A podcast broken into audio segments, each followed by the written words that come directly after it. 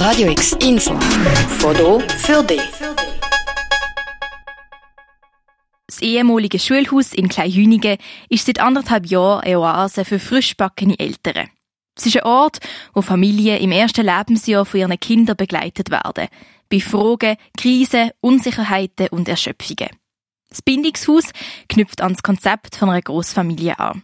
So gibt es einen Gemeinschaftsraum für einen gegenseitigen Austausch und Zusammensein, ein Raum mit vier Himmelbett als Rückzugs- und Erholungsort und ein kleinerer Raum, wo als Therapieort genutzt wird. Das Bindungshaus ist eine Tagesstruktur für Eltern mit Babys im ersten Lebensjahr, wo man von Montag bis Freitag tagsüber bei uns kann sein kann.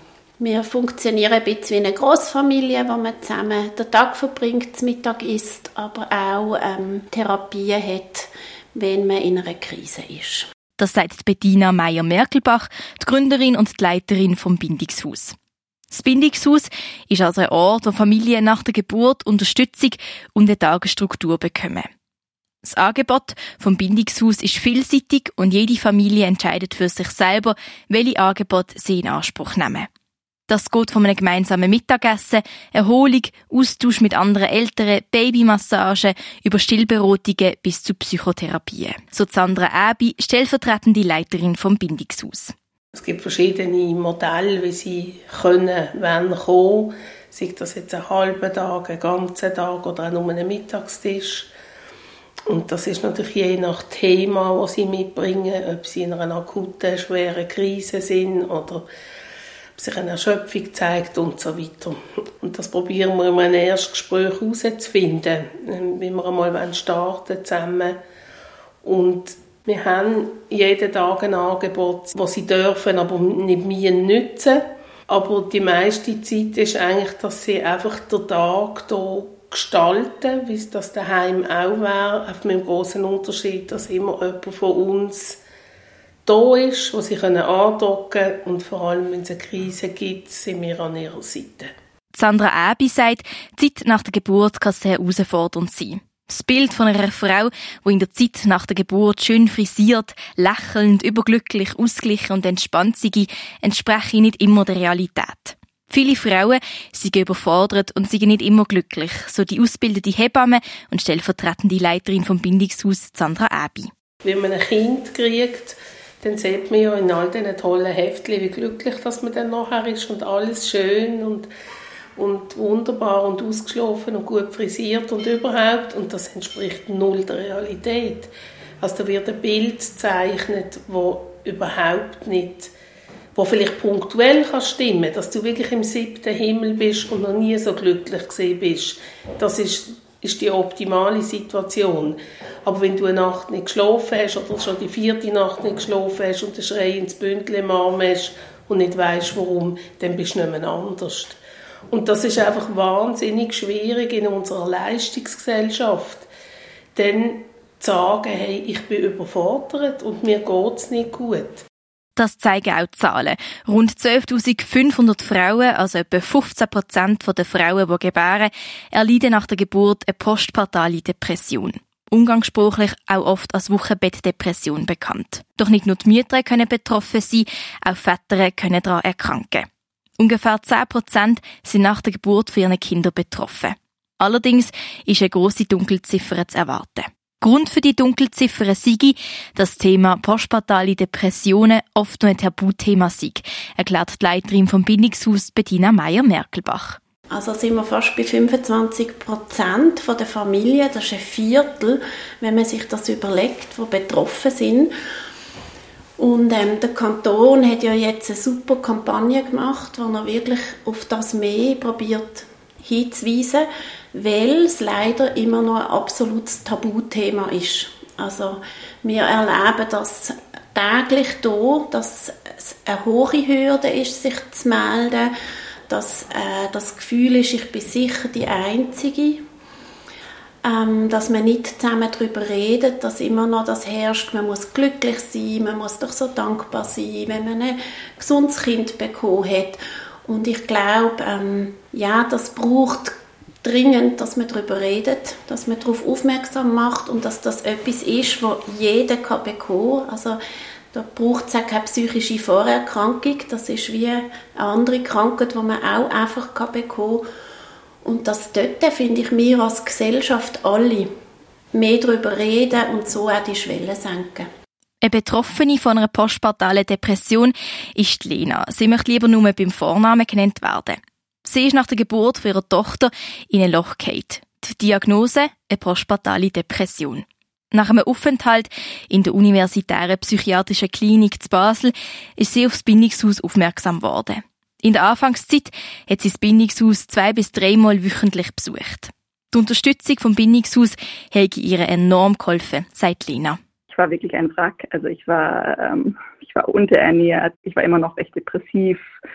Ich hatte große Schwierigkeiten in der Beziehung. Ähm, ich war ganz unsicher, was Amelia, also was meine Tochter angeht. Ich hatte noch keinen Rhythmus in Basel. Ja, finanziell hatte ich auch Schwierigkeiten, ähm, was jetzt so die nächsten Schritte sein würden. Und ja, also ich hatte einfach ganz, ganz viele Fragen, ganz viele Baustellen. Und das Bindungshaus hat mir eigentlich in all diesen Aspekten geholfen. Also es war einfach so ein Ort, wo ich hinkommen konnte mit Amelia. Ich konnte einfach sein, wie ich in dem Moment war konnte Schlaf nachholen. Also die haben auch diese tollen Schlafzimmer äh, mit vielen Betten, wo man sich hinlegen kann. Ähm, ich habe Unterstützung mit Amelia bekommen. Ähm, es wird jeden Tag super lecker gekocht. Dann habe ich auch noch Therapie machen können und da konnten wir auch Themen ansprechen. Und ja, es hat mir einfach in ganz, ganz, ganz vielen Aspekten geholfen. Eine weitere Herausforderung sei die finanzielle Belastung gewesen. Die Kosten für das Unterstützungsangebot werden nicht von der Krankenkasse übernommen. Die Eltern tragen also die Kosten selber. Die sind zwar einkommensabhängig, doch trotzdem sei das eine zusätzliche Belastung, sagt Lena, Betroffene und Besucherin vom Bindungshaus. Das Finanzielle, das war eigentlich auch, würde ich sagen, fast der Hauptgrund, warum ich nicht früher ins Bindungshaus gegangen bin. Ähm, weil ich glaube, ich habe mich quasi für die UPK entschieden, wenn man das so sagen kann, weil ich ja auch wusste, dass das von der, von der Krankenkasse übernommen wird.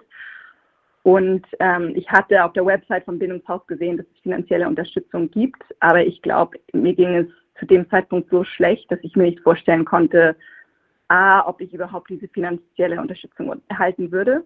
Und zweitens, ähm, ich glaube, wenn es einem so schlecht geht, kann man sich auch gar nicht vorstellen, sich noch um irgendwelche administrative Sachen zu kümmern. Also das heißt, das Finanzielle war auf jeden Fall ein, ein riesengroßer Faktor, weil ich einfach seit Monaten auch überhaupt kein Einkommen hatte. Die Finanzierung sei ein wichtiger Punkt, stimmen auch die Leiterin und die stellvertretende Leiterin Bettina Meyer-Merkelbach und Sandra Abi zu. Momentan werden die Kosten nach dem Einkommen der Eltern bestimmt. Bei einem steuerbaren Einkommen pro Jahr zwischen 45.000 und 48.000 Franken kostet der Tagesaufenthalt 75 Franken plus ein Beitrag von 25 Franken ans Mittagessen. Also rund 100 Franken pro Tag. Man müsste dort unbedingt etwas ändern, das Bindungshaus für alle offen sei, so Sandra Abi. Jetzt sind wir dran, weil das ist keine Lösung, dass die Familie muss zahlen. Also wir haben eine einkommensabhängige Tabelle. Jetzt haben wir einfach dort im Moment teilweise ein bisschen kreative Lösungen, ähm, weil wir einfach wirklich wollen, dass die Familien, die das brauchen, auch können da sein. Aber wir haben auch schon, ja, müssen sagen, nein, sorry, also ohne äh, irgendetwas zu zahlen, das geht einfach nicht. Es muss ja dann auch noch irgendwie fair sein. Ja, und jetzt ja, sind wir Vollgas dran mit dem Kanton, vielleicht irgendwann auch mit der Krankenkasse, dass wir da andere Finanzierungen ankriegen. Doch dass sich die Finanzierung ändert, ist nicht das Einzige, was sich Sandra Abi und Bettina Meyer-Merkelbach für die Zukunft wünschen. Auch in der Familienpolitik müssen sich ein paar Sachen ändern. So zum Beispiel die Länge vom Mutterschafts- und vom Vaterschaftsurlaub. Momentan ist es in der Schweiz so, dass bei der Geburt von einem Kind die Mutter Anspruch auf einen zahlten Urlaub von 14 Wochen hat. Der Vater oder der zweite ältere Teil haben Anspruch auf einen zahlten Urlaub von zwei Wochen. Ich würde mir ganz klar wünschen, dass politisch die frühe Kindheit noch mehr Gehör wird kriegen, also dass man auch wirklich finanziell dort mehr drin investieren Wir sind jetzt auf zwei Wochen Vaterschaftsurlaub gegangen. Andere Länder sind da ganz anders aufgestellt. Und ich glaube, sie schleppen das dann als Kleinfamilie mit. Und ich komme ursprünglich aus der Pädagogik und habe viel mit größeren Kindern auch geschaffen und ich glaube, das bleibt wie eine Narbe in einer Familie hängen.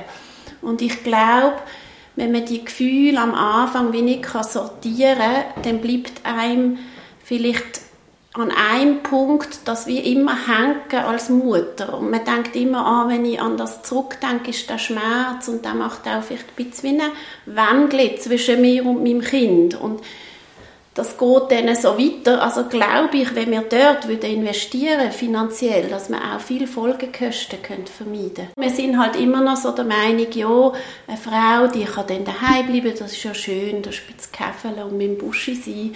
Und ich glaube, dort leisten Eltern eine ganz fundamentale Arbeit, was sich auf die ganze Kindheit und Jugend auswirkt. Weitere Informationen, das Angebot, ein Kontaktformular und Tarifstrukturen vom Bindungshaus findest du unter bindungshaus.ch. Für Radio X, Julia Klemm. Radio X, mehr Kontrast.